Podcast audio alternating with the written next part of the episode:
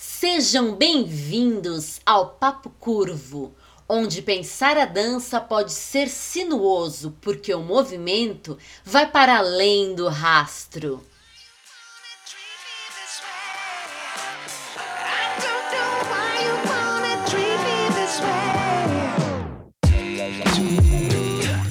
Papo Curvo, o papo mais fora da linha para os amantes de boas conversas dançantes.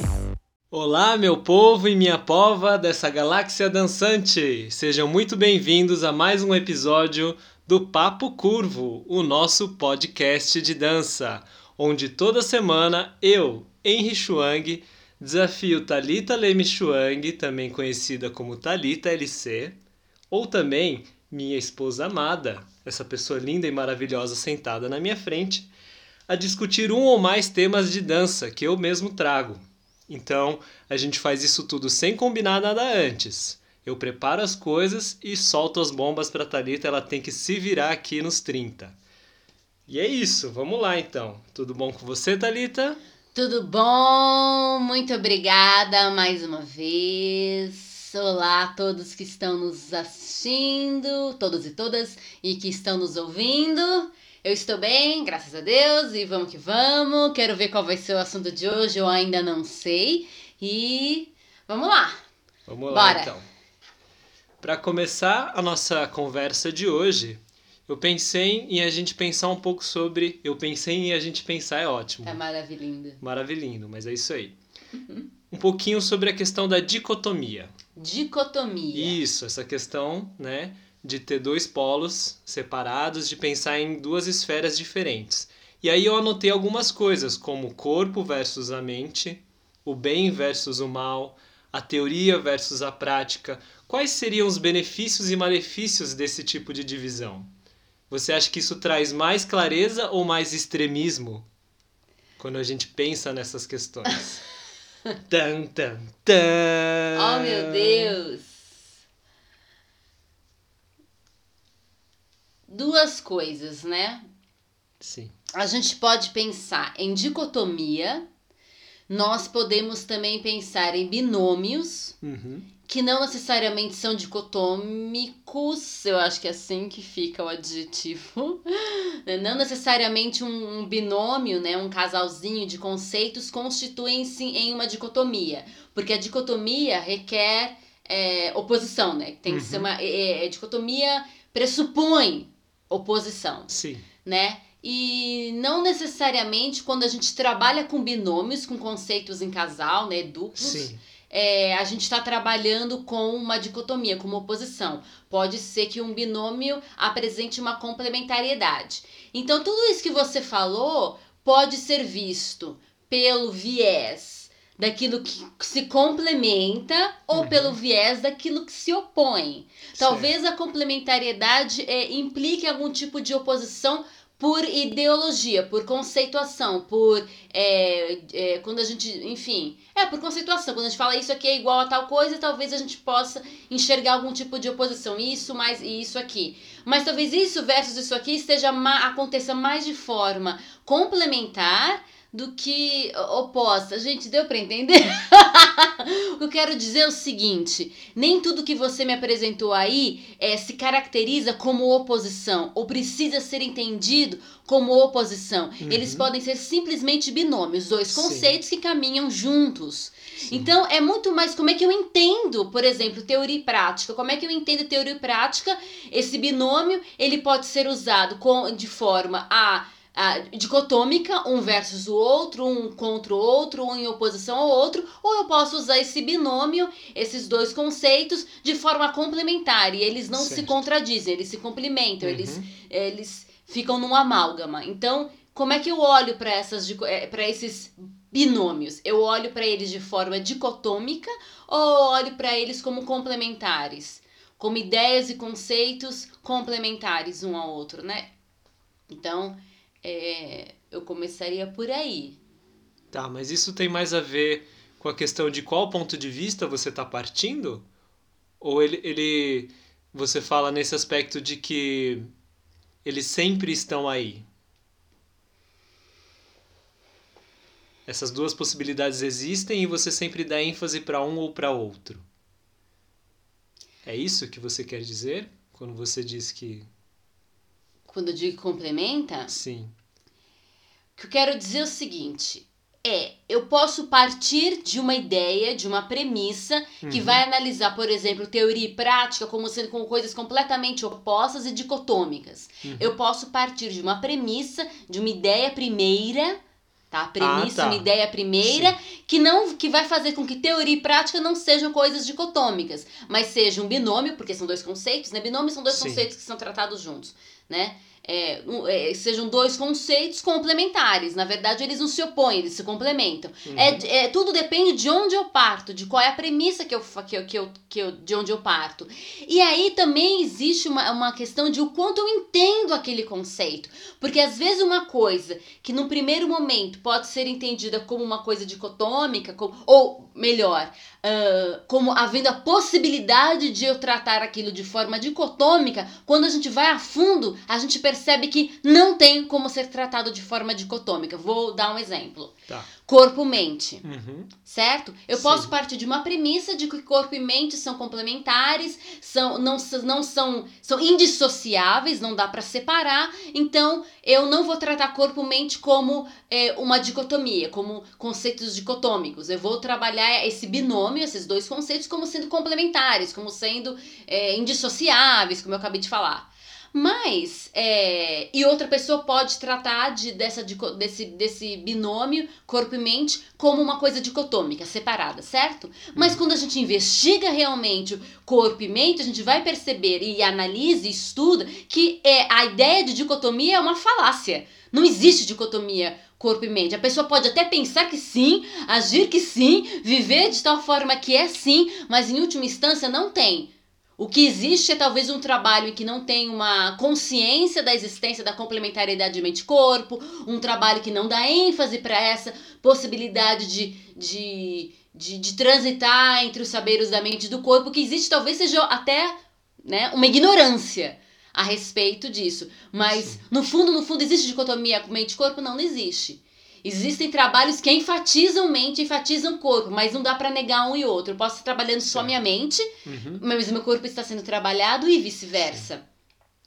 É, então, eu posso. Então, em- o que eu quero dizer, é, eu posso partir de uma premissa que me leve a entender dois conceitos como eles sendo opostos entre si, ou posso partir de uma premissa que leva, que me leva a entender e trabalhar dois conceitos como sendo complementares. Certo? Certo. Mas alguns conceitos que nós dizemos serem opostos, serem opostos, se a gente for a fundo, eles não são opostos. Certo. Então isso é um equívoco meu, uma falácia, uma ignorância ou uma questão de ênfase. É Tá. porque eu enfatizo isso e por isso eu tô falando que está sendo trabalhado de forma oposta.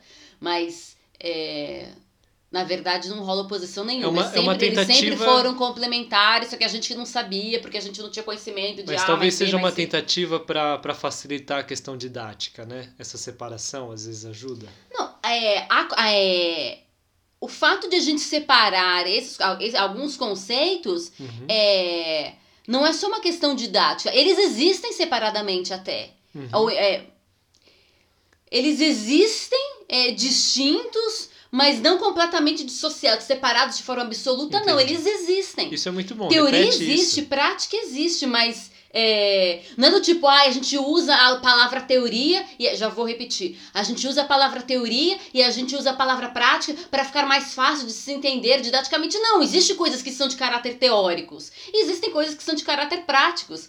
Só que a questão é que essas coisas Uma coisa não sobrevive sem a outra. não sobrevivem sem a outra, elas se intercruzam. Uhum. É, existem exercícios práticos para aquilo que a gente é teórico. Por exemplo, você falar e escrever é um exercício prático sobre a teoria, certo? A teoria é uma coisa, a ideia de teórica é extremamente no campo abstrato. A partir É do momento que eu começo prática mental. é, a partir do momento que eu começo a colocar ela em palavras, em ações, ou mesmo em alguns exercícios mentais, ela passa Exato. a ser prático. Entendeu? Então é o Sim. nível de praticidade, digamos. O como é palpável essa prática. Uhum. Mas, por exemplo, a coisa existe aí, isso é teoria. A partir do momento que eu começo a pensar, pronto, já deixou de ser teoria, né? É um exercício É. prático, se for pensar de formas absolutas do que é prático. Então, na verdade, eles. Ok, alguns conceitos eles vão ser apresentados de forma separadas, assim, uhum. para facilitar a didática, para facilitar os processos de ensino-aprendizagem. Mas outros não, eles realmente existem. A questão é que não é porque eles existem que a gente tem que separá-los e dissociá-los. Eles podem estar simplesmente distintos. E aí é uma questão do que, que eu estou enfatizando, uh, o grau, é, o quão palpável é esse exercício prático ou não, enfim são outras, outras coisas, outras qualidades, uhum. né? Então, por exemplo, você apresentou o bem e o mal. A gente pode, se a gente entende o bem e o mal como uma dicotomia, a gente está falando que eles são absolutos em essência, a gente tem o mal de um lado e o mal, o bem do lado e o mal do outro certo? Uhum. É, mas existem pessoas que vão analisar bem e mal como complementares, entendeu? Que interessante, que o que é interessante é o pêndulo entre uma coisa e outra, é o trânsito entre uma coisa e outra. Então é um binômio que não se apresenta como, dicotom como uma dicotomia, mas se apresenta como um complemento. E pessoas podem trabalhar com esse binômio e não trazê-los é, em essen essencialmente iguais e não colocá-los também essencialmente iguais em oposição ou essencialmente iguais em complementariedade. A alguém pode pode colocar bem e mal e falar que não, o bem é superior ao mal em essência, é superior ao mal em sei lá mais o que. Então eles não são opostos, assim, iguais. Eles não são iguais, não são pares. Eu versus você na mesma altura, com as mesmas capacidades, com as mesmas uhum. potências. Não, eu, uh, supondo que você seja o bem você, e eu seja o mal. Não, você é muito mais superior a mim, então é, não, é, não é um duelo de gigantes, de, não estamos em pé de igualdade. Não necessariamente os binômios apresentados vão ser lidos por um viés de raciocínio e pensamento em que eles estão em, em, em termos de igualdade, em pé de igualdade. Uhum. Então, é, tudo tem muito a ver com de onde eu parto, qual é a minha premissa para analisar conceitos. A questão é quando a gente traz conceitos que são pares, né, que são binômios, binômios uhum. pares, né? É, a gente pode cair nessa é, em, em relações de dicotomia que são essas relações que mostram uma distinção eu versus você, né? O versus é interessante. Relações de dicotomia tem-se versus. Uhum. Então, eu contra você. Sim. Então, por isso que às vezes binômios não são tão interessantes.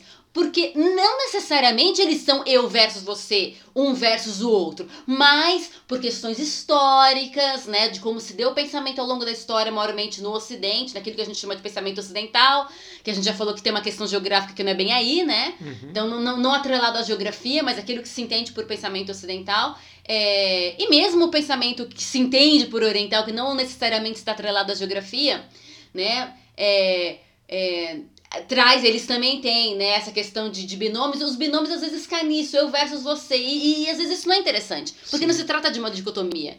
Se trata simplesmente de conceitos e às vezes são complementares. Por isso, algumas pessoas gostam de, trazer, é, de tratar com trinômios, com três, né? Porque assim não fica. Não dá para fazer aqui e lá, né? Sair do par. O ímpar, o ímpar talvez faz a jogada ficar mais interessante em alguns momentos, uhum. né? Em termos de desenvolvimento de pensamento, de análise. Certo.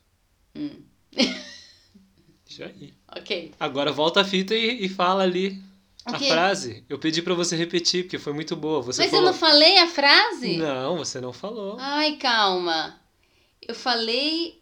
É... Diferentes, da questão da diferente e distinto. Ah, duas coisas. Não, calma, não, não foi isso. Foi dissociado, não foi?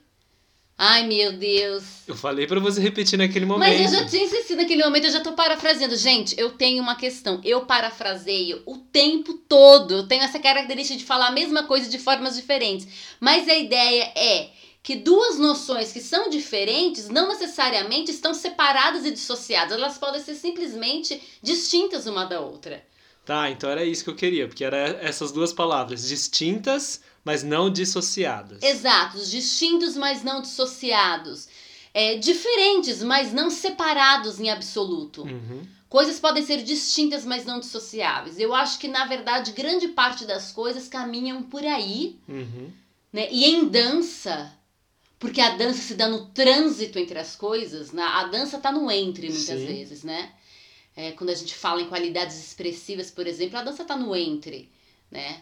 É, é, são poucos segundos e a gente já muda a qualidade, mesmo que ela não seja perceptível a olho nu. E a gente acha que a gente ainda está na mesma qualidade.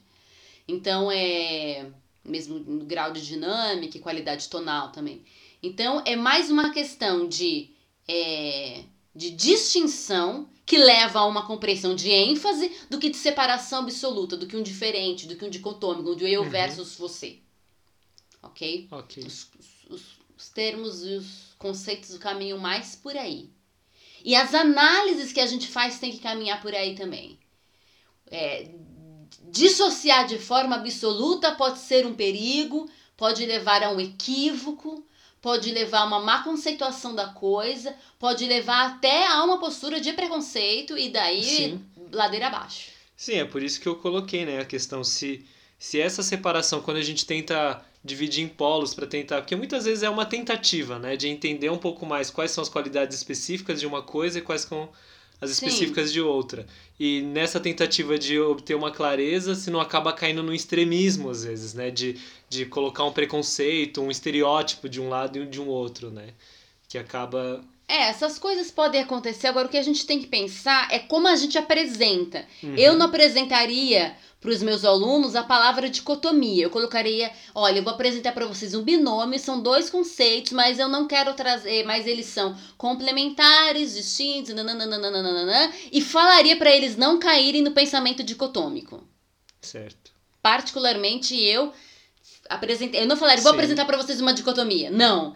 Eu posso, a não ser que seja uma dicotomia de fato, entendeu? Olha, essa aqui é uma dicotomia histórica. Corpo vezes espírito, sei lá, entendeu? Uma dicotomia histórica. Entendeu? É, porque às vezes a gente entende como dicotômico nesse lugar mesmo, né? Por uma falta de conhecimento ou porque a gente ainda não chegou lá, né? Nesse entendimento. Exato. Às vezes é, são coisas que já, já foram instituídas, né?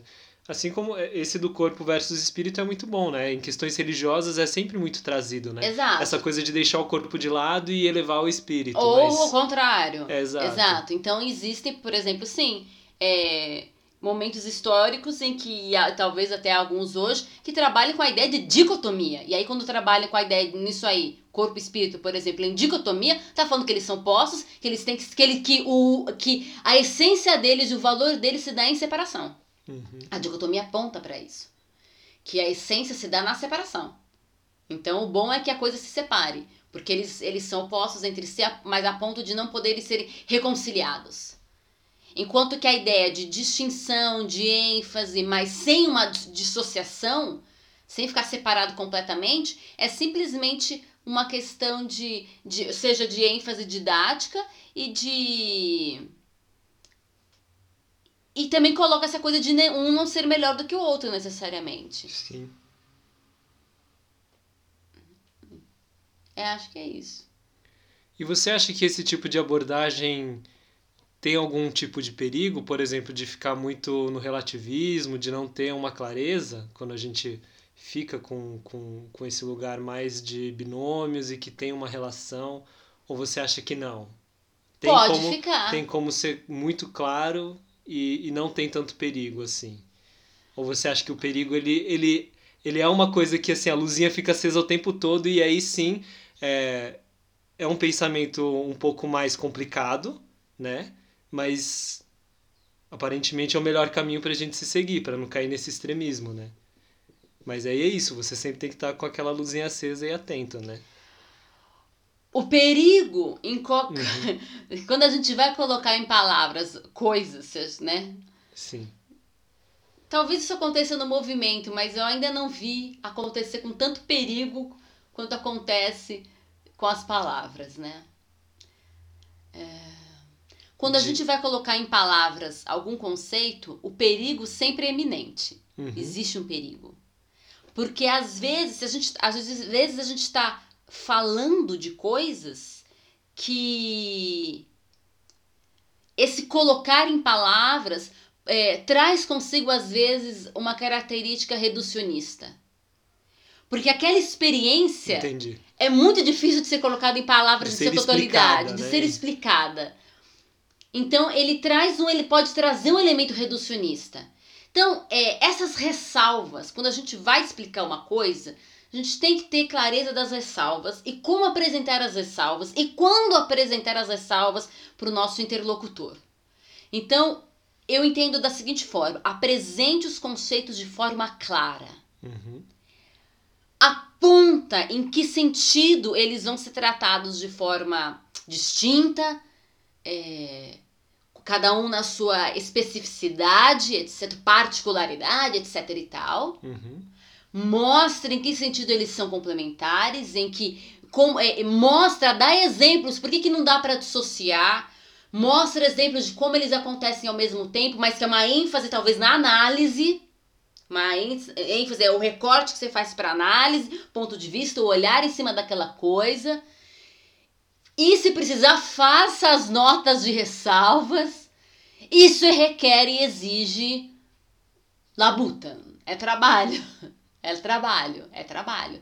Por exemplo, quando a gente trata de termos guarda-chuvas, né? Uhum. Era uma coisa que a gente pensou essa semana, enfim, nós dois sozinhos, e eu particularmente pensei muito sobre termos guarda-chuva.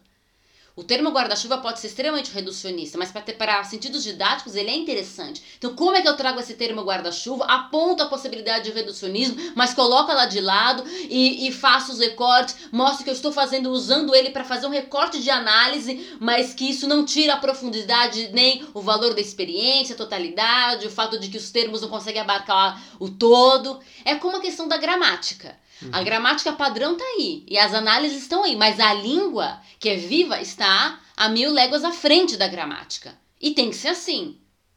A, língua vai à frente e a gramática vai atrás. A gramática, depois que tem o fenômeno que acontece de forma recorrente, faz, uhum. faz, uma, faz é, a gente faz uma leitura, a gente faz uma análise, a gente percebe um padrão e a gente estabelece. Mas ela não é para reduzir a experiência da comunicação é, verbal.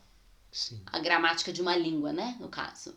Ela é para dar direcionamento de análise. E uma língua padrão para fazer com que falantes de universos é, e de contextos linguísticos diferentes possam se comunicar entre si. Né? É, é, porque qual que é o sentido de uma língua? Que a comunicação seja feita. E cada, e cada contexto linguístico, cada grupo, fala de um jeito. Mesmo sendo o mesmo idioma, fala de um jeito. Contanto que ali todo, todo mundo se entendeu naquele contexto, maravilhoso. Mas essa pessoa sai desse contexto e encontra uma pessoa de um outro contexto. O A do contexto A encontra o B do contexto B. E aí eles vão ter que se falar. E talvez essa comunicação precise de algum, algumas métricas alguma coisa que os una, porque eles vêm de contextos diferentes, mesmo sendo dentro de um idioma. Porque os idiomas são riquíssimos. Então aí entraria, por exemplo, uma gramática padrão. Entendeu? Uma, uma uhum. língua padrão. Além de servir para análise né, da estrutura do como a língua caminha, como coisa, as coisas andam, Sim. ela também serve para que pessoas de contextos diferentes possam falar entre si e se entender. Porque qual é o fim de uma língua? É que haja comunicação e compreensão mútua.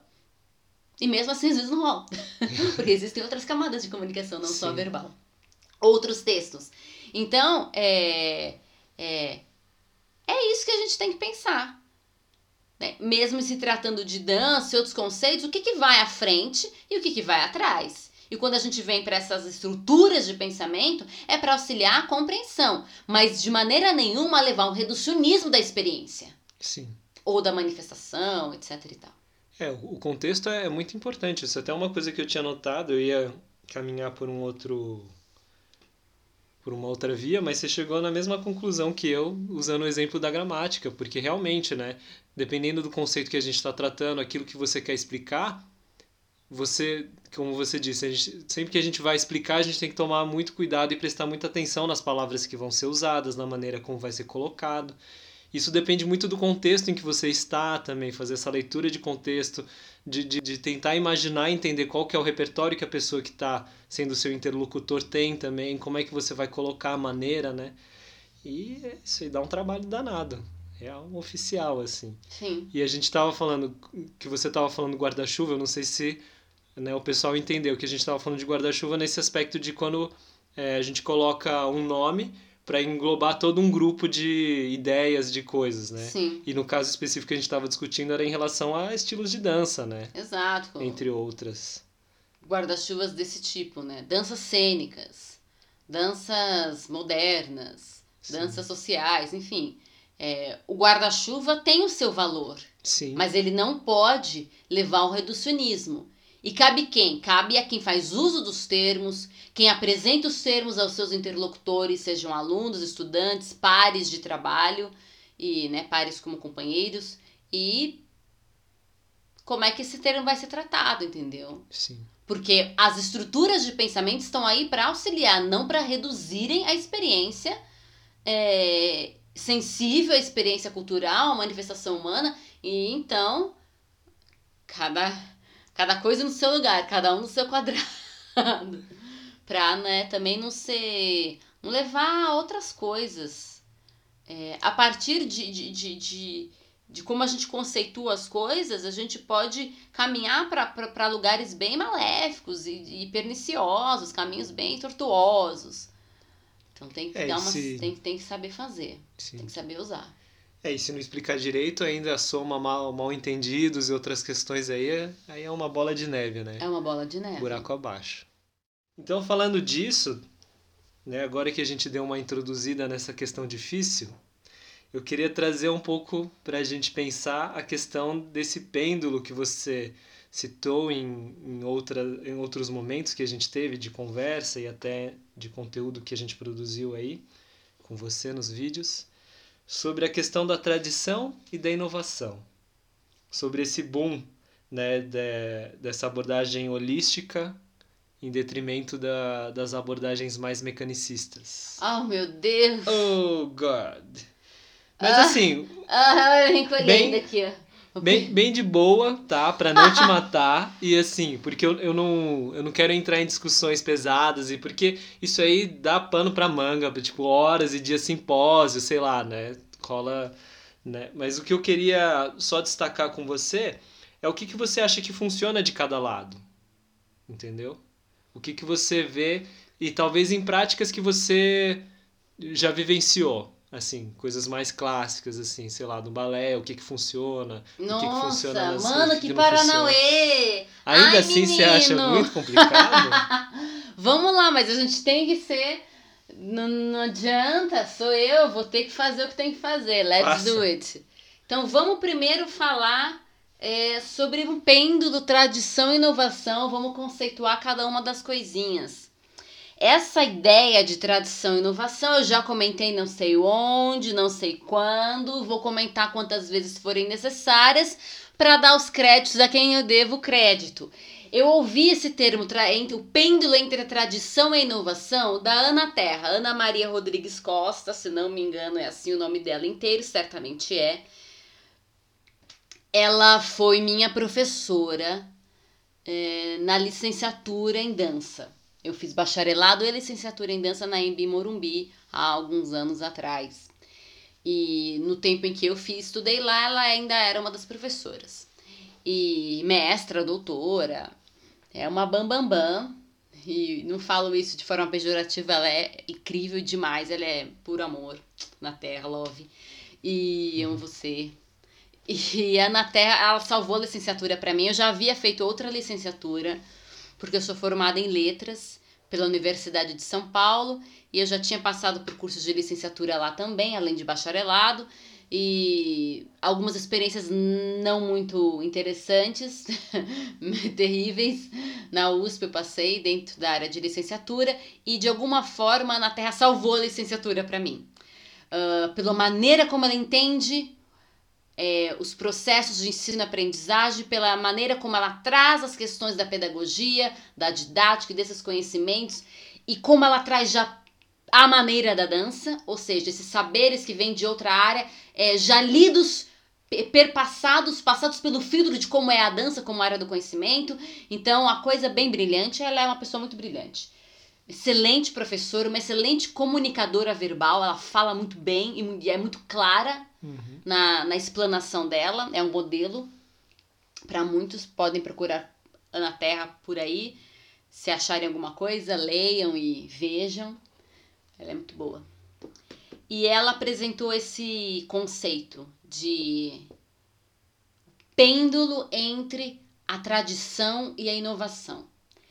Quando a gente entrou na universidade, a gente agora trazendo toda a minha turma, né? CIA 13 de dança. Quando a gente entrou, quando entrei, quando eu entrei na universidade, eu me deparei com conhecimentos diferenciados. Na verdade, eu me deparei com alguns pingos nos is, algumas uhum. coisas que eu já fazia ganharam nome, ganharam alguns contornos mais claros, e eu até me senti bastante aliviada. É, por ter feito ao longo das. Porque eu, quando eu entrei na faculdade eu já tinha carreira, né? Uhum. Por ter feito escolhas sábias ao longo da minha carreira como docente, como professora de dança. Então eu já estava muito feliz. E também muito feliz por ter passado pelas mãos de mestres sábios, né? É, mestres da dança sábios. E mas ao mesmo tempo eu me deparei com conhecimentos e com saberes novos ou alguns deles eu já conhecia, mas não com aquela clareza, e outros eram completamente novos. É, e dentre esses conhecimentos que ganharam contorno, clareza e outros que eram novos, estão as abordagens somáticas ou abordagens holísticas, que são práticas corporais normalmente de cunho terapêutico, que abordam o entendimento, o conhecimento, o estudo, a prática, a preparação, uma expansão, manutenção e restauração do corpo a partir de um viés holístico, a partir de um viés de plenitude de existência humana. Nossa! Ou seja, essas são práticas e terapias que trabalham com o corpo, é, é, trabalham com. Uh, com a mente, trabalham com o eu inteiro, ser. exato, com o ser inteiro, é, sem, sem separar as partes. Por exemplo, é, você vai para uma para uma dessas abordagens, fazer uma terapia e você está com um problema no joelho. Eles não vão tratar só o seu joelho, eles vão tratar, tratar o seu todo, olhar para o seu inteiro para falar do seu joelho. Porque eles entendem o ser humano como inteiro. Então, é, não tem essa, essa ação. Uh, Cirúrgica, pontual. É, como falo? Ai, toda segmentada. Isso. Uhum. Eu não segmento o ser humano dessa forma. Tá? Não é Jack Stripador. Não segmenta. Então, as abordagens somáticas, as abordagens holísticas, elas são abordagens normalmente e maiormente de cunho terapêutico que entendem o ser humano como um todo. Então, vão trabalhar corpo, trabalhar mente, trabalhar as questões biomecânicas e, e tantas outras, pensando sempre no inteiro, ou mesmo questões de, de é, vão é, abordar e tratar doenças e questões de, de problemas físicos e mentais e psicológicos a partir de uma compreensão do todo do eu inteiro, daquela, daquele ser inteiro, uhum. né? A ideia do soma, que é do corpo do todo, né? Soma todo. Somático vem daí. Essas abordagens, elas existem há milênios, né? É, o yoga pode ser todas as suas vertentes consideradas como práticas somáticas. Um, a gente comentou sobre o Tikkun, né? E algumas artes marciona, marciona, algumas Nossa. artes marciais, elas têm um, um olhar somático para o ser humano. E, e tantas outras estão por aí, né?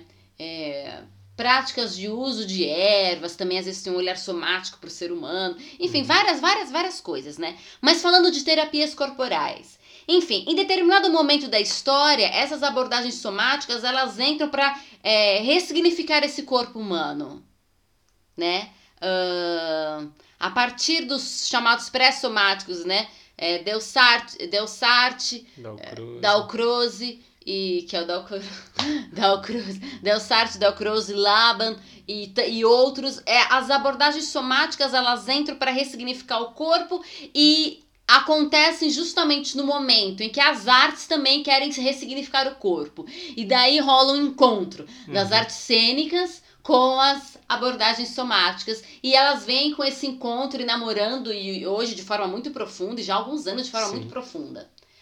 Uh, e esses saberes somáticos eu entrei em contato quando adentrei a universidade. E, enfim, quando a gente entra em contato com saberes somáticos, na universidade era prerrogativa ali, fazia parte do projeto político-pedagógico do uhum. curso de dança da IMB Morumbi, é trazer as abordagens somáticas como parte das aulas práticas de dança. Então, os professores, na sua grande maioria, ou eram formados em alguma, uma, alguma abordagem somática, Sim. ou eles tinham um contato muito profundo com alguma abordagem somática. E essas abordagens, esse, alguns procedimentos dessas abordagens faziam parte da aula deles. Principalmente nos processos de preparação corporal Uhum. ou nos processos de compreensão corporal, de sensibilização, ativando a propriocepção, ativando é, o refinamento expressivo, etc e tal, porque elas têm essa possibilidade. As abordagens somáticas, elas têm a possibilidade de trazer refinamento expressivo para o corpo humano, além de restaurá-lo e além de prepará-lo. Então, era, era, é, faz, fazia parte do projeto político-pedagógico da Embi Morumbi. Tem que trabalhar com abordagens Então, eu tive a, a alegria, a felicidade, o prazer de, por exemplo, ter a Silvia Geraldi como uma das professoras de dança contemporânea. E ela trazia Feldenkrais. Ah, a Ana Terra trazia eutonia ginástica holística. O Robson Lourenço trazia técnica Klaus Viana e dioquineses. É, a Valéria Canobrave trazia técnica Klaus Viana. Henrique Schuller trazia Bartenef, eutonia, Angel Viana e uma pá de coisas, porque o homem sabe muito e tem uma formação vasta. E, e outros que iam é, que nós, né, a gente teve é, workshop, oficinas com vários outros que iam trazendo outras abordagens Sim. como parte dos seus procedimentos de preparação, restauração, refinamento é, do corpo, não só do trabalho biomecânico, mas do trabalho expressivo, que é uma questão de ênfase, não de separação absoluta, é uma Sim. questão de distinção, de ênfase, de análise. Enfim, como a gente tem falado desde o começo deste podcast. E aí, o que acontece? Tudo isso para falar que, quando a gente entra em contato com isso, você fala, não, para tudo que eu tô fazendo de dança, para tudo que eu sei como ensinar dança e vamos ensinar dança levando em consideração essas coisas. Porque não dá. Sim. Não, não, não posso dar mais a minha aula de balé, não posso dar mais a minha aula de jazz como eu tava dando. Só que aí, ao mesmo tempo, você ficava aquela coisa no ar. Mas espera aí, o meu aluno tá acostumado com X tipo de aula. Não uma aula assim zoada. Não, uma aula bem dada. Sim. Mas com uma determinada processo estrutura e com um diferente. processo tal. E agora eu aprendi um processo muito louco e que estou entendendo é muito mais é, respeitador em relação ao corpo. Respeita muito melhor o corpo, prepara muito melhor e até possibilita que esse corpo, que essa pessoa, Uhum. é, se expanda de tal forma que aquilo que, ao meu, a- numa primeira leitura, ah, isso vai ser uma limitação para a vida toda dessa pessoa, talvez isso caia por terra e ela possa ir muito mais além do que ela iria se eu estivesse simplesmente naqueles processos mais tradicionais e tal. Uhum. Aí, a Ana Terra soltou essa frase. Gente, tudo espero que, esteja, que eu esteja sendo compreendida. Enfim, não, compreensível. Enfim. Ah! Vamos lá. Aí a Ana Terra solta a frase. É, que, que a questão se trata do pêndulo, do pêndulo entre a tradição e a inovação. E o que ela quis dizer com isso? Ela quis dizer, às vezes você traz um elemento diferente, por exemplo, numa aula, e aquilo já é muito para o seu aluno. Aquilo já é muito.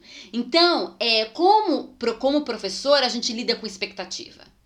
Sabe? Às Sim. vezes a gente tem muitas expectativas. Sim. Mas um elemento diferente já traz muita diferença para o aluno. Por exemplo, se esse aluno está acostumado a fazer a aula inteira de frente para o espelho, observando o reflexo do professor no espelho, olhando para o corpo do professor de costas, se você fizer esse aluno repetir aquela célula coreográfica cada vez para um lado da parede, agora vão virar para a direita, todo mundo dançando para aquele lado, agora para cá, para trás e para outro lado, isso, dependendo do aluno, já é muito para ele Sim. para os processos de- é, mentais e corporais que ele está inserido, isso já é muito, você já fez muito para ele e por ele, só de ter virado à frente.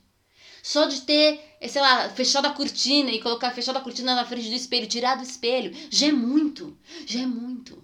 Então, às vezes, o que ela quis dizer do pêndulo da tradição e da inovação é que às vezes a gente fica querendo muito, muito, muito, muito, mas o pouco, muito bem feito, já é de grande valor para o processo daquele aluno naquele momento, por exemplo, ou do processo do seu bailarino ou da companhia, no lugar onde você estiver inserido e trabalhando. Então não é simplesmente abraçar a, a inovação, aquilo que é dito como inovação, que para alguns já é Já é- macaco velho, velho, já é, a- já é, é o de praxe, é o, do, o costumeiro, né? É, mas é, é o pêndulo entre aquilo que é inovação e a tradição. Porque a tradição tem o seu valor. E a tradição tem os seus. É, é aquilo que vira tradição, segundo o Moz, né? Moz, segundo o Moz, Marcel tradição. Mons. É, o Marcel Moz, né? Uhum. Segundo o Marcel Moz, é, uma coisa se torna tradição por causa da eficácia daquilo. Uhum. Então aquilo se mostrou eficaz. Por isso vira tradição, por isso isso é Sim. passado para frente. Senão não é passado para frente. Porque tem algum, alguma eficácia tem naquilo. Então ele entende tradição como é, coisas que, que, que mostraram é, é, serem eficazes e por isso são passadas para frente. Então, tradição. É, então se trata do pêndulo entre a tradição e a inovação, entre tradição e inovação, entre tradição e inovação, o pêndulo entre nós aqui desse lado do microfone para esse lado do microfone. Vou ficar maluca e vesga. Enfim. É... E eu penso muito nisso o tempo todo. Porque às vezes, isso acontece muito com professores, a gente quer inovar pra caramba na aula. Mas é too much pro seu aluno. É muito. Calma. Algumas mudanças já são extremamente significativas já são extremamente É significativas. porque aquele fenômeno, né, que nem fala que quando o professor chega no período de férias, vai fazer os cursos, né, de, de aperfeiçoamento e tal, aí volta das férias Que aplicar querendo tudo de uma vez. ensinar toda aquela coreografia que aprendeu e tal, mas você como professor, você tem capacidade de lidar com aquele material naquele curto Isso, espaço Elô de Gouveia tempo. falava isso. Mas- Gente, não vão chegar agora nos seus alunos e jogar, e jogar tudo que vocês aprenderam de jazz aqui no curso do Ed Wilson. Não, gente. Uma coisa é o que você fez por você pelos os seus conhecimentos. E agora é o que dentro desses conhecimentos você vai tirar e, e Esmiuçar. esmiuçar, trabalhar e adequar ao contexto com que você lida. Sim. Não é copia e cola.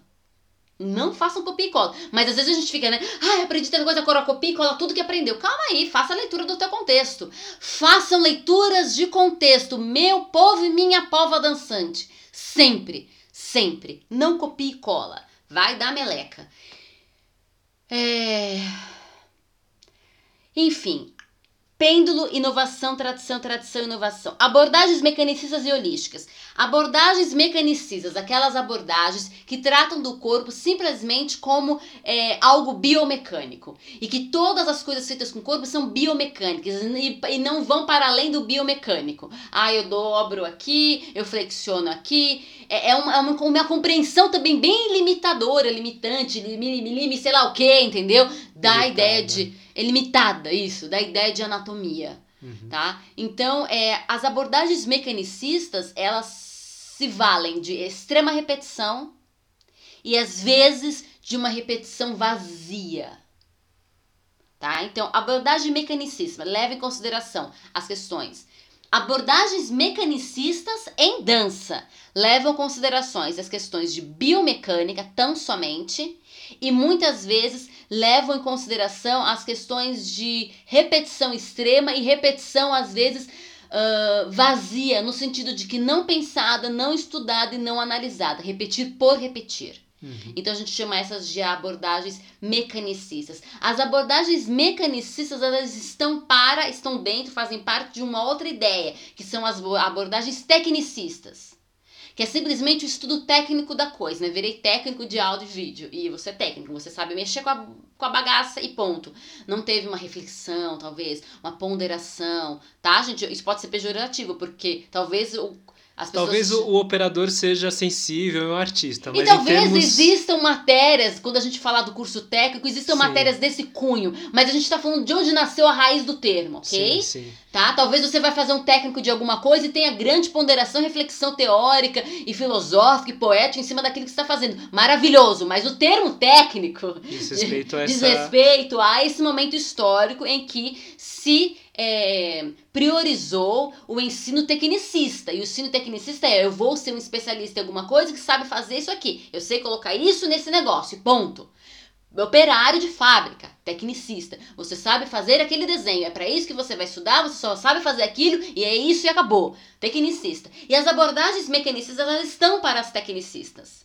Porque é simplesmente aquele, aquela repetição biomecânica. E muitas vezes esvaziada. Repete-se, repete-se, repete-se. Mas não entende-se o profundo daqui. Não se entende o profundo da biomecânica, por exemplo. Não, não tem um olhar mais profundo para os conceitos de anatomia. A anatomia é dada simplesmente pelas partes. Não é considerado, por exemplo, as questões cinesiológicas, ou seja, a anatomia é em movimento, que é diferente de você simplesmente estudar as partes.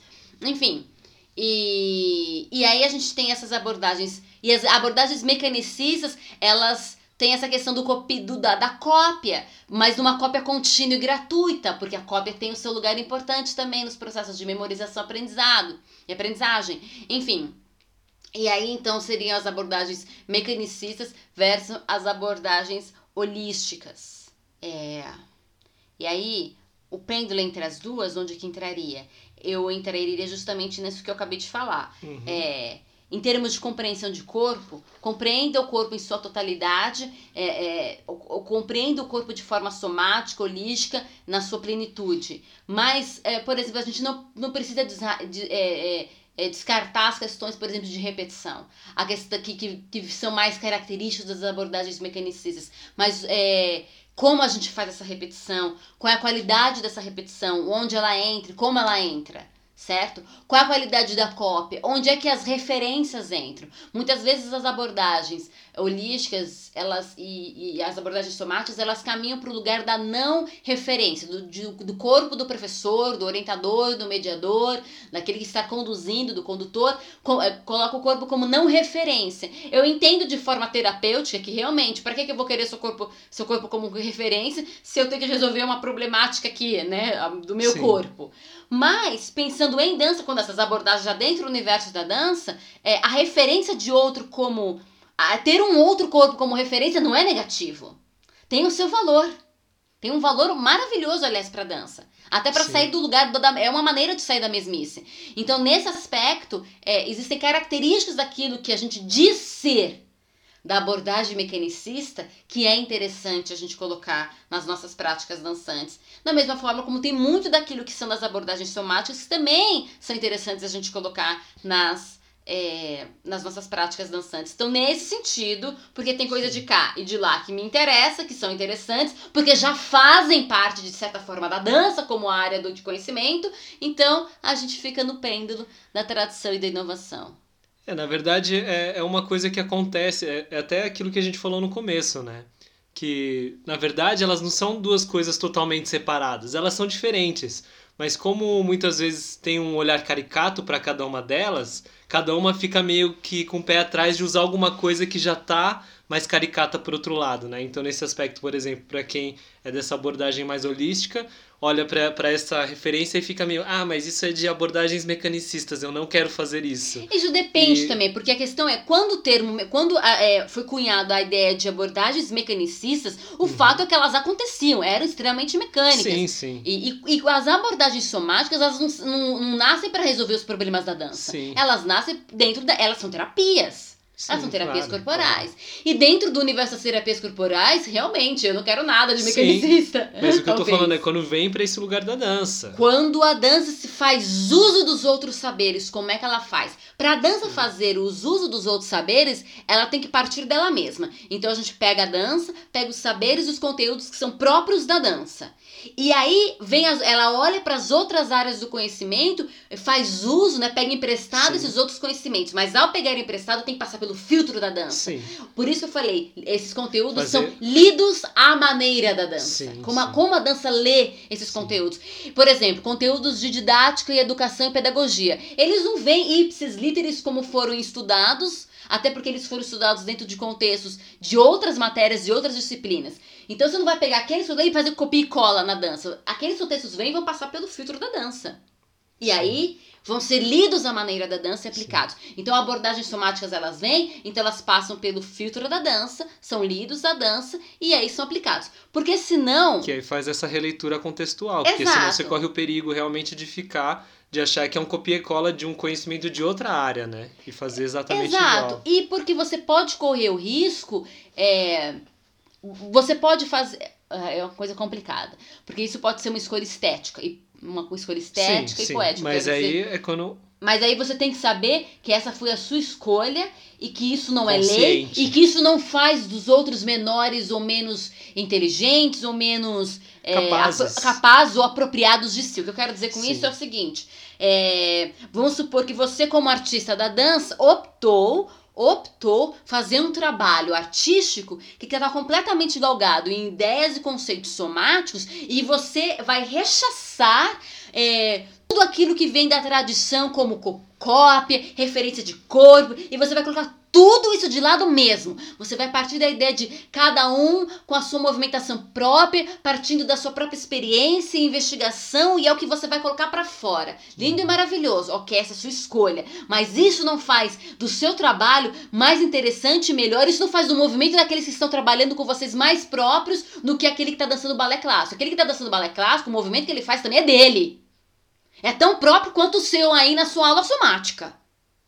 Então, o risco é a gente começar a achar que aqueles que trabalham com técnicas codificadas, que se são codificadas logo, exigem referência e cópia, porque se foi codificado, então é, tem uma coisa que é estabelecida ao longo, né? É aquilo aquilo que é determinado, é estabelecido, logo passa-se a ser uma referência, certo? Senão não foi codificado. Então, é, para a gente não correr o risco de que técnicas, é, né? A gente tem que tomar cuidado para não correr o risco de que aqueles que trabalham com técnicas que foram codificadas, que têm o uso do que fazem uso do corpo como referência, menores em termos de apropriação do movimento, de entendimento de corpo, do que, né, as pessoas que fazem uso disso menores do que aqueles que fazem uso da não referência, do, do, do, corpo não como referência, bababá, enfim, entendeu? A gente tem que tomar cuidado com isso. Porque senão é ditadura. Vai virar tanto ditadura quanto é quando foi, em muitos casos, é a ditadura. Da mesma forma como quem usa, às vezes, de trabalhos mais mecanicistas podem aplicar uma ditadura de corpo, você pode fazer uma ditadura holística do outro lado. Uhum. Tem que tomar cuidado. Porque a gente está falando de dança, a gente está falando de arte. Então, esses conhecimentos têm que passar pelo filtro da dança. E do que ela é. E do como ela se estabeleceu e se estabelece como expressão humana e, e cultura, etc e tal. Ok, vamos lá. Eu acho que eu, eu vou dar um exemplo. Eu vou uhum. dar um uhum. exemplo dessa história toda aí de abordagens mecanicistas e holísticas. Acho que vai facilitar a compreensão. Porque é difícil, gente, é difícil. E, e às vezes eu falo já com todas essas ideias bem entrelaçadas na minha cabeça, mas do outro lado, o que, que você falou que eu não entendi nada? Então vamos lá, ok. Vamos imaginar que tem uma pessoa que é uma artista da dança que trabalha com movimento autêntico. O movimento autêntico é uma abordagem somática, e é uhum. é esse o nome. Movimento autêntico.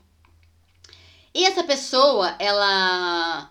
Uh, trabalha com o movimento autêntico não só como uma possibilidade de preparação corporal, mas trabalha com o movimento autêntico também para fazer levantamento de repertórios a partir dessa experiência do movimento autêntico, etc e tal, e, e repertórios que não vão ser fechados, mas ela vai trabalhar mais dentro da área da improvisação contínua e, e os trabalhos artísticos caminham por essas é, por, por, esse tipo de estética, por essas questões. Então, tem um levantamento de repertório, mas trabalha-se com improvisação, trabalha-se mais com estímulos sensoriais. E, e, tem essas características do trabalho dessa pessoa, certo? Uhum. Ela, eh, na medida do possível, completamente rechaça, coloca, completa, de, completa, coloca completamente de lado é, a possibilidade de cópia, de referência de corpo e tal, supondo, ok? Ok. A gente tem essa pessoa. E e por outro lado, a gente, e do outro lado, a gente tem uma pessoa que trabalha com Aí uma dança. Deixa eu pensar. Ela trabalha com trabalha com flamenco e só que o trabalho dela de com flamenco é, ela tem um trabalho consciente, ela tem um trabalho de corpo, ela tem um trabalho de preparação, de conscientização. É um trabalho bem feito, entendeu? Mas é flamenco e faz uso dos repertórios de flamenco e das danças e das músicas e tem uma questão de repetição e uma questão de, de como a tradição dança o flamenco e posturas de mão e comportamento, uma série de coisas, ok? Uhum. E, essa, e tem e é assim, repete, repete, repete, repete, é taconeio o tempo todo, taconeio sapateado do, do, do Flamengo. É taconeio o tempo todo e por aí vai, ok? Tem todo um trabalhão assim, bem profundo. E, e, muita repetição, e muito, muito faz de novo, faz de novo, faz de novo, e again, again, again, again, again, pra pegar certos tempos e tal. E e aí, se a gente olha para um, parece que um tem um trabalho mais mecanicista e o outro tem um trabalho mais holístico. E aí, a gente pode pensar que o porque o outro tem trabalho mais holístico, o trabalho do outro tem mais valor quanto à ideia de é, movimento próprio, sabe? Não, ali, ali é o movimento da, do, do artista, ali é o movimento dele. Ali é a dança dele, porque veio do corpo dele, é, é dele, entendeu? Porque é, ele não teve nenhuma referência. É o movimento autêntico da pessoa, é o próprio movimento. Adulto não, o aquele lá são cópias e referências. A, a pessoa trabalha com uma técnica codificada.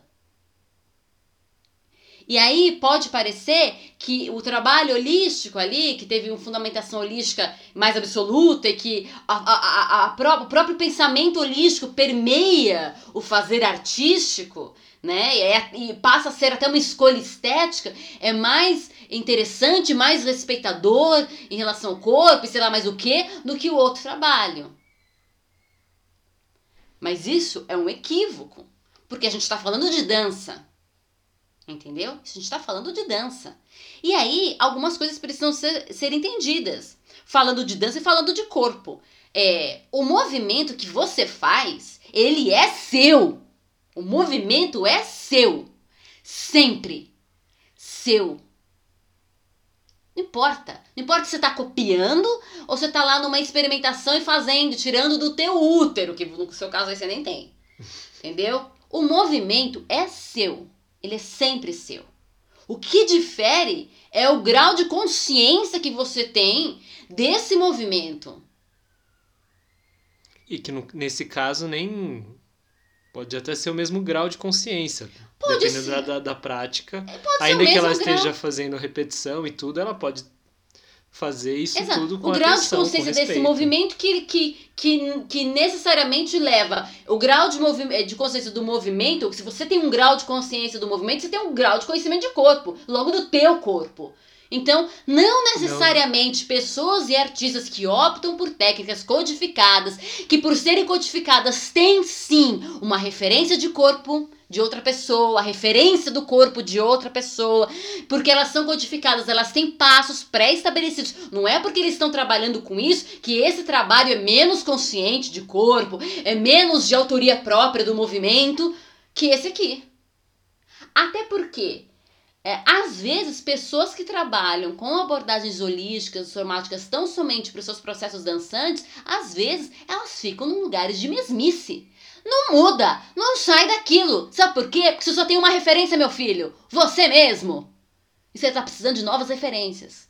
Ou você precisa de coisas. Porque a gente está falando de dança, a gente não está falando Sim. de terapia. Sim. Ok? A terapia é, tem, tem também o lugar de você poder fazer aquele movimento com mais naturalidade, com menos abuso do seu corpo, o mesmo movimento, né?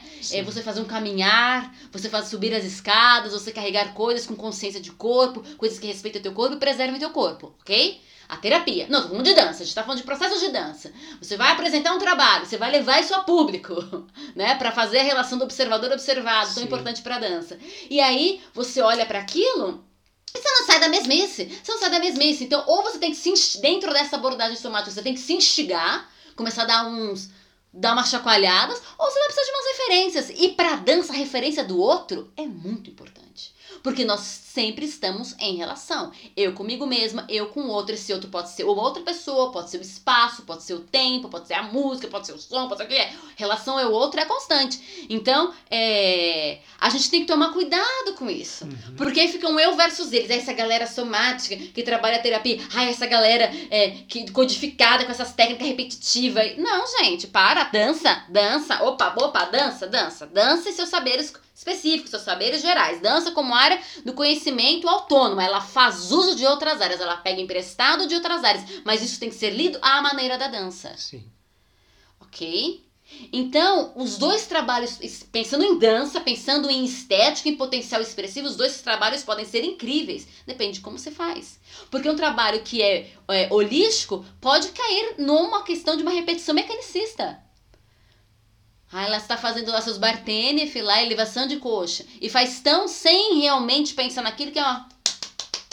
Tá fazendo elevação acaba... de coxa igual, é tão mecanicista quanto, é tão vazio quanto. E você pode é, e tá num trabalho de um balé clássico, uma aula, sei lá, Royal, que a barra durante um período se repete sempre a mesa, depois eles mudam, né? eles ficam um tempo repetindo a mesma barra, e aquilo cada vez mais dentro e consciente, né?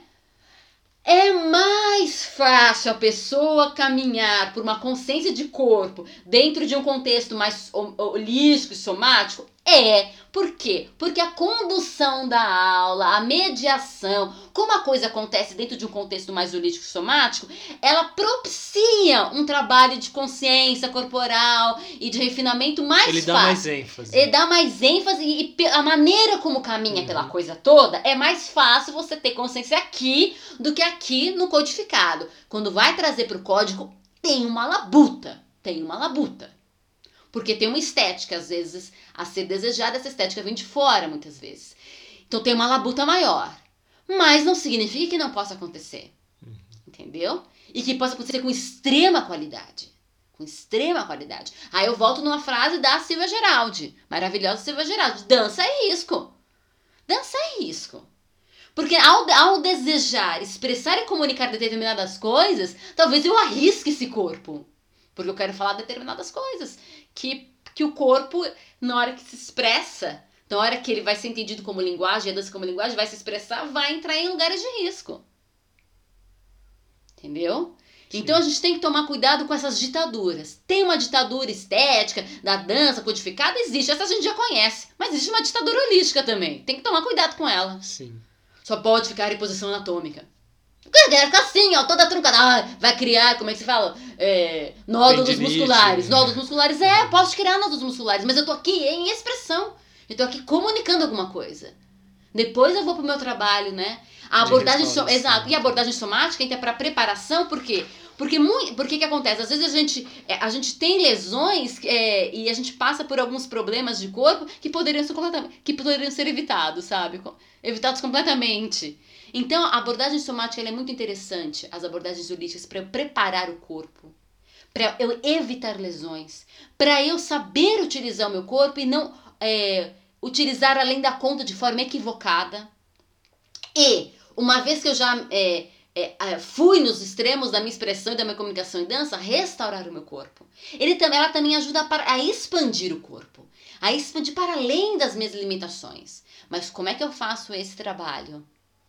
E eu fico prisioneira ao meu trabalho, ou eu, eu vou além dele. Porque eu posso ficar prisioneira, né? A técnica né, somática fala para fazer isso. Agora eu vou tra trazer para o contexto artístico. Vai além. Você vai ficar prisioneiro? Ai, não, eu, eu, eu saí do, do meu alinhamento. Ah, dane-se que você saiu do seu alinhamento. Depois você volta. Não é para ficar uma coisa estática. A gente tá falando de dança, a tá falando de arte, de comunicação.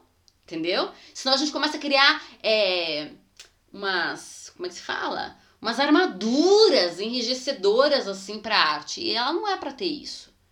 A arte ainda é um lugar que a gente pode ter liberdade de dar vozes às coisas. Sim. Mesmo as coisas que são tabus, a gente pode dar vozes. A arte tem esse, essa, essa possibilidade. Então, é pêndulo entre a inovação e a tradição. E a inovação e a tradição, ela pode ser entendida de forma macro e geral, mas ela pode ser entendida na vida de cada pessoa. Quando você entra em contato com novos conhecimentos e saberes, novos conteúdos, para aqueles conteúdos que você naquele momento são inovação, mesmo que eles sejam conteúdos antigos, de muito tempo. Sim. Naquele momento na sua vida aquilo é inovação. Como é que eu faço pêndulo entre tradição e inovação? Sim. A única coisa que a gente vai deixar completamente de lado são os nossos é, é, saberes, procedimentos que são completamente equivocados, que abusam do corpo de forma total, que são é, preconceituosos, racistas, sei lá, esse tipo de coisa você vai deixar de lado, porque realmente, né, nossa, isso é um erro, porque aí eles não são, não é o pêndulo inovação, é puro erro, puro erro você põe de lado. Aquilo que é errado, errado, você põe de lado. O restante, pêndulo, pêndulo, pêndulo, análise de contexto, é, desejos, é, qualidades estéticas, escolhas estéticas, é, até, trabalho. Até uma coisa que, que ainda faça é um discurso que dá muita força para essa abordagem, porque aí a gente pode pensar também, porque se a abordagem somática por si só sempre tivesse realmente essa, essa posição muito mais elevada do que a, a mecanicista, a mecanicista já teria morrido. Mas a questão, o fato é que a mecanicista ela ainda traz muitos resultados para quem está é, tá num contexto assim de, de curto prazo. Né? Ele é muito mais rápido em alguns aspectos, essa repetição. Né? Para algumas pessoas, de realizar alguns achievements, né? algumas conquistas primeiras, elas são muito mais rápidas. Né? E, e aí ela ainda traz muita força, assim, né? Nesse é, aspecto. Em termos de conquista rápida, a mecanicista pode ter, num primeiro olhar, uma, uma conquista, né? Vai sair na frente. Sim. Mas a abordagem somática, se você trabalhar o corpo de maneira correta, é, logo vem a qualidade, vem melhor e vem sem lesões. Sim. Entendeu? Então, por isso que a gente tem que entender. Quando você fala de abordagens mecanicistas, você está falando de abordagens que fazem repetição e uso do corpo de forma vazia. Pura repetição. Pura repetição. Tem o seu valor. Mas se, eu, as, mas se eu entender o corpo, talvez eu precise de menos repetições. Sim. Ou as minhas repetições vão ser muito mais profundas então, e interessantes. Mas, mas a questão é o seguinte: a gente está falando de um cenário ideal dentro da, da, da, abordagem somática. O fato é que muita Ou gente. Da, da, da outra sim, abordagem. sim, mas o que eu estou falando, o fato é que, assim como você está falando dessa questão da abordagem mecanicista estar vazia na repetição, muitas vezes a pessoa entra por uma abordagem somática, mas ela não está de fato consciente e trabalhando de forma consciente. Ah, sim, sim. Assim como na mecanicista. Agora falta de consciência por falta de consciência, a mecanicista, por ter muita repetição, pelo menos trabalha alguma coisa. A repetição, entendeu? O Sim. exercício está acontecendo a pessoa com mais. enxerga que a coisa aconteceu mais rápido. Exato. No caso da abordagem somática, quando a pessoa entra na abordagem somática e ela, ela vai ter que. O, quem está orientando vai ter que falar várias vezes para ela que, que vai acontecer. E para ela acreditar. Rola um momento mesmo assim, de trabalho de fé. Vai acontecer. Acredita. E a pessoa tem que estar. E ela, e ela tem, tem que estar que tá engajada, engajada. naquilo, porque uma hora acontece. Quando acontece, acontece de forma brilhante. Sim, Não sim. tem. O brilhantismo acontece. Mas é, é um pêndulo entre uma coisa e outra. O que, que se deseja? Se deseja trabalhar a dança que se deseja Uhum. de forma consciente e de forma inteligente. Eu acho que é isso que se deseja. Esse é o desejo. Vamos trabalhar a dança que, que eu quero trabalhar, que eu quero dançar, de forma inteligente. É isso. Como é que eu trabalho dança de forma inteligente? E aí eu vou fazer uso de saberes e fazer esse pêndulo. Uso de saberes e fazer esse pêndulo. Né? E, e, e aí vem as propostas Sim. né? E tudo isso é processo de educação. Você vai educando. Alguns contextos permitem que você comece logo do, come do começo trabalhando, sei lá, com abordagens somáticas e tal. Outros você vai ter que fazer um processo de educação. E tá tudo bem, porque aquilo que eu falei, uma pequena coisa pode ter grande valor. Já mudou muitos paradigmas que o seu aluno traz, ou que aquele artista traz com ele como saber prévio. Então, no stress. No Calma. stress. Muito bom. Vamos lá, último tópico de hoje. E aí, falando disso, desse processo de educação também, que é muito interessante, a gente imagina que normalmente quando você entende melhor uma coisa, você tende a apreciá-la melhor, certo? Sim. E aí, saindo do lugar desse, dessa coisa de um versus o outro, e aí a gente até estava falando um pouquinho dessa questão da nuance, né? De trabalhar nesse pêndulo, nesse entre. Desculpa. No caso da dança, você acha que entender melhor também faz com que eu aprecie melhor a dança? Ou você acha que isso acaba cortando um pouco e tirando margem em relação à espontaneidade, tirando essa coisa meio artística, né? Você acha que a dança corre o risco de ficar muito cabeçuda? Você está falando sobre qual perspectiva? Na perspectiva de quem faz dança ou de quem frui dança? Nas duas. de quem faz e de quem frui. De quem frui dança, quanto mais a pessoa entende de dança, ela pode correr o risco de perder encantamento em algumas situações. Qual o risco que se corre? De perder encantamento. De resto é ganho. De resto, entender dança é maravilhoso. Mas encantamento você diz de, de curtir um- uma. É, da magia. Ela já para e começa a olhar e talvez já comece a analisar questões. Mas aí, ok, ela perde encantamento, ou seja, ela passa a ser mais exigente, né? Ela. ela... Ou não? Você não, acha que não é uma não questão de tem? exigência. É uma questão de. Porque se a coisa tá mais bem feita, ela percebe. Então ela aprecia melhor aquilo, ou não? É isso que eu falei. Eu, porque eu, eu, presta atenção. Eu disse, ela corre o risco de, per, de não ter mais encantamento. Sim. Ela corre o risco. Mas pode ser que ela não, não perca. Pode ser que, na verdade, ele ganhe e se potencialize, mas ela corre o risco sim. Você já viu muita dança. Aí você entra no, no espetáculo para assistir. E aí começa, você começa a entender as estruturas. E aí, em vez de se deixar levar e viver, você começa a analisar a estrutura. E aí vai ter que acontecer alguma coisa louca pra.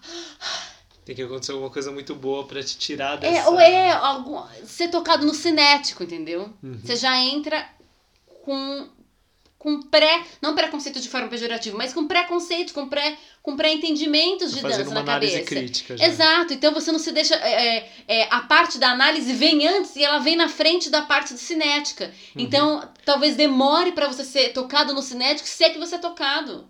Às vezes o cinético fica para as cucuias. Não, não, não rola. Porque você já tem toda uma estrutura na cabeça, você já tem uma, uma profundidade de análise. Uhum. Eu tenho que ficar me, me, me, me policiando. Eu entro no espetáculo de dança contemporânea. A galera começa a andar em cena. Pronto, já começa a ter. Eu sei a estrutura de andar em cena. É uma estrutura também de. Não só de preparar, de, de, de, de iniciar algumas coisas, mas de preparação de, de sentimentos, de estabelecimento de relações, de olhar, troca, são jogos. A gente já conhece essa estrutura, a gente faz, já fez várias vezes.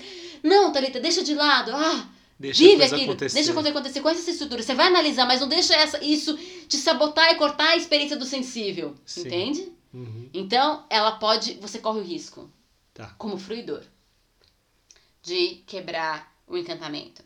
Mas, você, mas ele pode ser potencializado, certo? Certo. E aí é brilhante quando. Quando você começa a sacar algumas sacar coisas. algumas coisas. E porque em, em, em algumas situações vai facilitar a sua leitura aquela sensação de não entendi nada vai embora. Uhum. Você passa a entender. Você passa a entender a linguagem da dança. Sim. Como é que ela se comunica. Ainda que às Isso vezes. É interessante. Ainda, ainda que às vezes você perceba que o, o coreógrafo, os artistas fizeram uma escolha absurda, né? Você fala, mas que absurdo isso! Mas você já entende que, ah, não, mas aquilo foi uma escolha, foi proposital. Né? Sim, né? porque você isso vai é entendendo é a linguagem da dança, o que quer dizer, né? Uhum. Como é que ela se comunica, como é que ela fala é, para quem faz dança. Uhum. Vamos lá. Você corre. É, você falou da dança ser muito cabeçuda. A gente pensa em dança cabeçuda quando a dança trata de temas difíceis, né? Talvez. É, não só, mas de.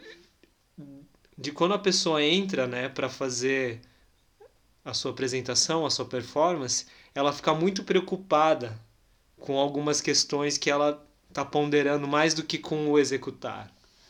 Do que com a deixar pessoa a coisa, se perder, ela... na, as pessoas se perder na, na sua mente, ela não precisa ser uma grande entendedora de dança. Qualquer pessoa pode se perder na mente na hora de fazer a coisa. Eu acho que o maior risco, uhum. e aí nesse sentido cabeçudo, é de se entender muito dança na hora de se dançar, é, per, é, é, é o conhecimento te aprisionar. O conhecimento tem que te libertar, tem que uhum. possibilitar que você se aprofunde, não que te aprisione. Certo. Você entende isso? Mas você está pensando como, por exemplo, no, naquela questão que a gente estava conversando em relação à pessoa que aprendeu uma abordagem holística e aí tem lá todo o alinhamento corporal e ela fica presa a esse alinhamento. Ou não, não, não tá só esse. Esse de... eu já falei. Esse é um aprisionamento uhum. que pode acontecer.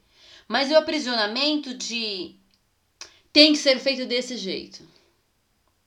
Ah, eu tenho que fazer uma pesquisa, eu tenho que ter um trabalho de preparação corporal e depois um, um trabalho de investigação de corpo, mesmo para dança. E depois eu tenho que passar por isso e passar por isso. Não, você não tem que passar por nada disso. Você tem arte que saber arte. o que você está escolhendo fazer. Exato. E vai, seja feliz. Uhum. Seja feliz. Porque a arte é arte. Então, é quando a gente tem que justificar muitas coisas. Não que a gente não tenha que saber falar daquilo que a gente está fazendo. Sim. Eu acho importante saber falar, senão eu faria um monte de coisas de cunho teórico. Mas esse é um risco. Talvez uma pessoa que esteja começando a estudar dança, se aprofundando, tá na faculdade, sei lá, mas o que, ela não entende esse risco. Mas talvez um dia ela venha entender. Depois de um tempo estudando. E fazendo. e fazendo. Talvez ela entenda. O saber, ele tem que fazer parte de você E, e, e, você tem que entrar naquele lugar da inércia, em que aquela coisa flui em você. Claro que você continua estudando, mas aquela coisa flui. Não é um checklist que você faz, entendeu? Já fiz minha preparação corporal. Claro que no começo você até faz coisas assim, mas ele, ele, tem que se tornar um fluxo, entendeu? E aquela rotina, né? Eu vou fazer esse exercício, depois aquele, depois esse, depois tal, tal, tal. E aí você vai fazendo o checklist. É, mas eu nem digo isso. Eu, perceber... Quando eu penso em arte, e eu penso dentro dos processos de, de, de produção contemporânea, e aí entendendo dança contemporânea como a dança do, do, dos nossos tempos atuais, não necessariamente um tipo de dança, uma uhum, linha sim, sim. de movimentação que vem do moderno. Dança contemporânea como as coisas dos tempos atuais, né? A dança do hoje, que todo mundo que tá fazendo dança hoje tá fazendo dança contemporânea, certo? Dança do hoje, do agora. Pensando nesse, por esse viés de pensamento de dança contemporânea, por esse uhum. tipo de uhum. conceituação, tem vários, quatro na verdade, os mais interessantes. quatro tipos de pensamento de dança contemporânea. Mas dentro da ideia, né, do, da, da dança do agora, do, do nosso contexto, que é contemporânea a nós, é... tem, tem essa coisa de, de. Ai, não, eu estou me aprofundando, é, é, é, eu estou estudando isso e fazendo análise daquilo, baseado em tal coisa, porque não sei o quê. Às vezes perdem as liberdades, sabe? Eu uma vez ouvi a Fernanda Montenegro falando sobre isso. Ela falava que os editais e os fomentos têm podado a produção artística. Porque tem que se caber dentro daquela, daquela descrição. Entendi. Entende? É, é nesse sentido que eu tô querendo dizer. A gente tem que tomar cuidado para não ser podado. Para não. Pra... Claro que a gente estuda, a gente pondera, mas estude, pondere e vá, vá na sua. Vá, entendeu? Deixa a coisa acontecer. Troque com as pessoas. Mas permita fluir. Sim. A arte não precisa ser acadêmica. Ela tem que ser arte academia analisa a arte. Entendeu? Então, nesse sentido. Tem que tomar cuidado com isso. Mas também não é do tipo, ah, meu Deus, vai ser o meu fim. Não, vá, vai estudar sim, estude. Porque eu acho que a primeira coisa que vai acontecer, que é a mais importante, a primeira coisa que vai acontecer é a mais importante, que é o aprofundamento. Vai deixar de ser raso. Uhum. Se a pessoa for estudar dança, a dança vai deixar de ser rasa. Vai deixar de ser puro passo movimento.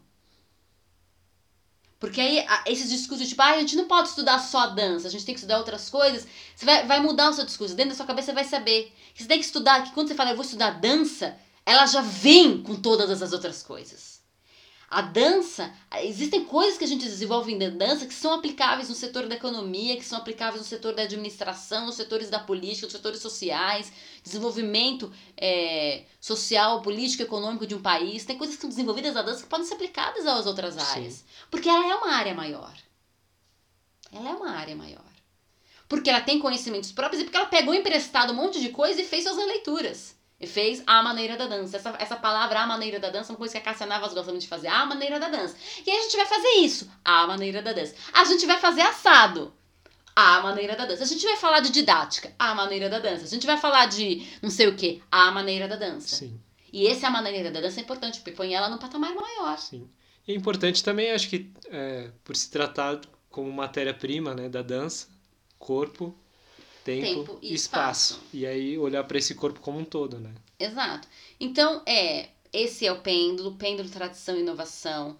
É, estudar dança, se aprofundar nela, em tudo que diz respeito a ela, é pertinente, é importante, vai abrir horizontes, vai abrir os olhos para uma série de coisas e aí depois, mais pra frente, se começar a ficar cabeçudo, a gente conversa. Isso é certo.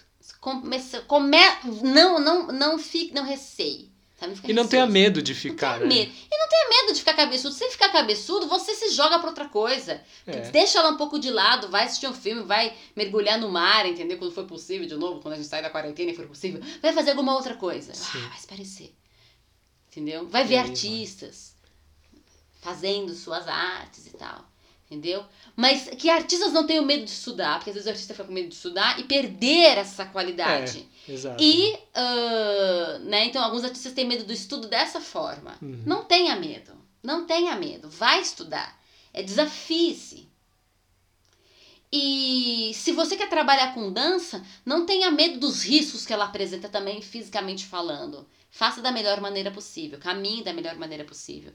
E é isso. Difícil, um assunto que talvez tem que ser ouvido lentamente e anotar as palavrinhas e fazer perguntas. Façam perguntas. Isso aqui não é de fácil digestão. Sim. E às vezes eu desembesto aqui a falar que só, só, só por Deus. É, e é isso, né? A gente vai pincelando algumas coisas, mas uma coisa vai chamando outra e a gente não tem tempo de ficar desenvolvendo cada uma é, delas. É, eu desenvolveria aqui uma hora explicando o que é holístico, tá? Eu peço perdão, porque eu tive que fazer aqui meio que na, na, na, na correria explicar exatamente de onde nasceu o termo mecanicista e os fundamentos dessas questões, e depois aprofundar um pouco nas ideias do Mo sobre tradução, sobre técnica, por aí vai, tem uma pá de coisas. Sim.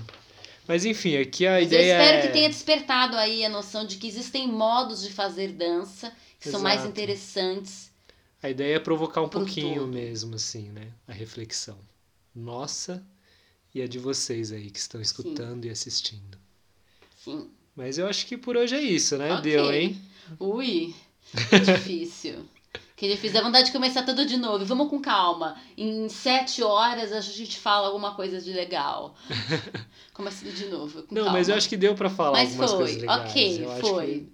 foi muito válido, assim. Hum. Para um para um começo, começo de conversa aí, sobre isso, né? Quem sabe mais para frente a gente vai desenvolvendo cada vez mais, né? Ok. Então é isso aí. Muito obrigado, Talita. Muito obrigado a todos os ouvintes. Aqueles que conseguiram ficar até agora conosco, que não se jogaram pela janela. Todos que aguentaram firmes, estão aí assistindo, ouvindo. Muito obrigada, muito, muito obrigada pela companhia. Sim, muito obrigada quem tá vendo, muito obrigada quem tá ouvindo. Vamos que vamos estudar, isso aí.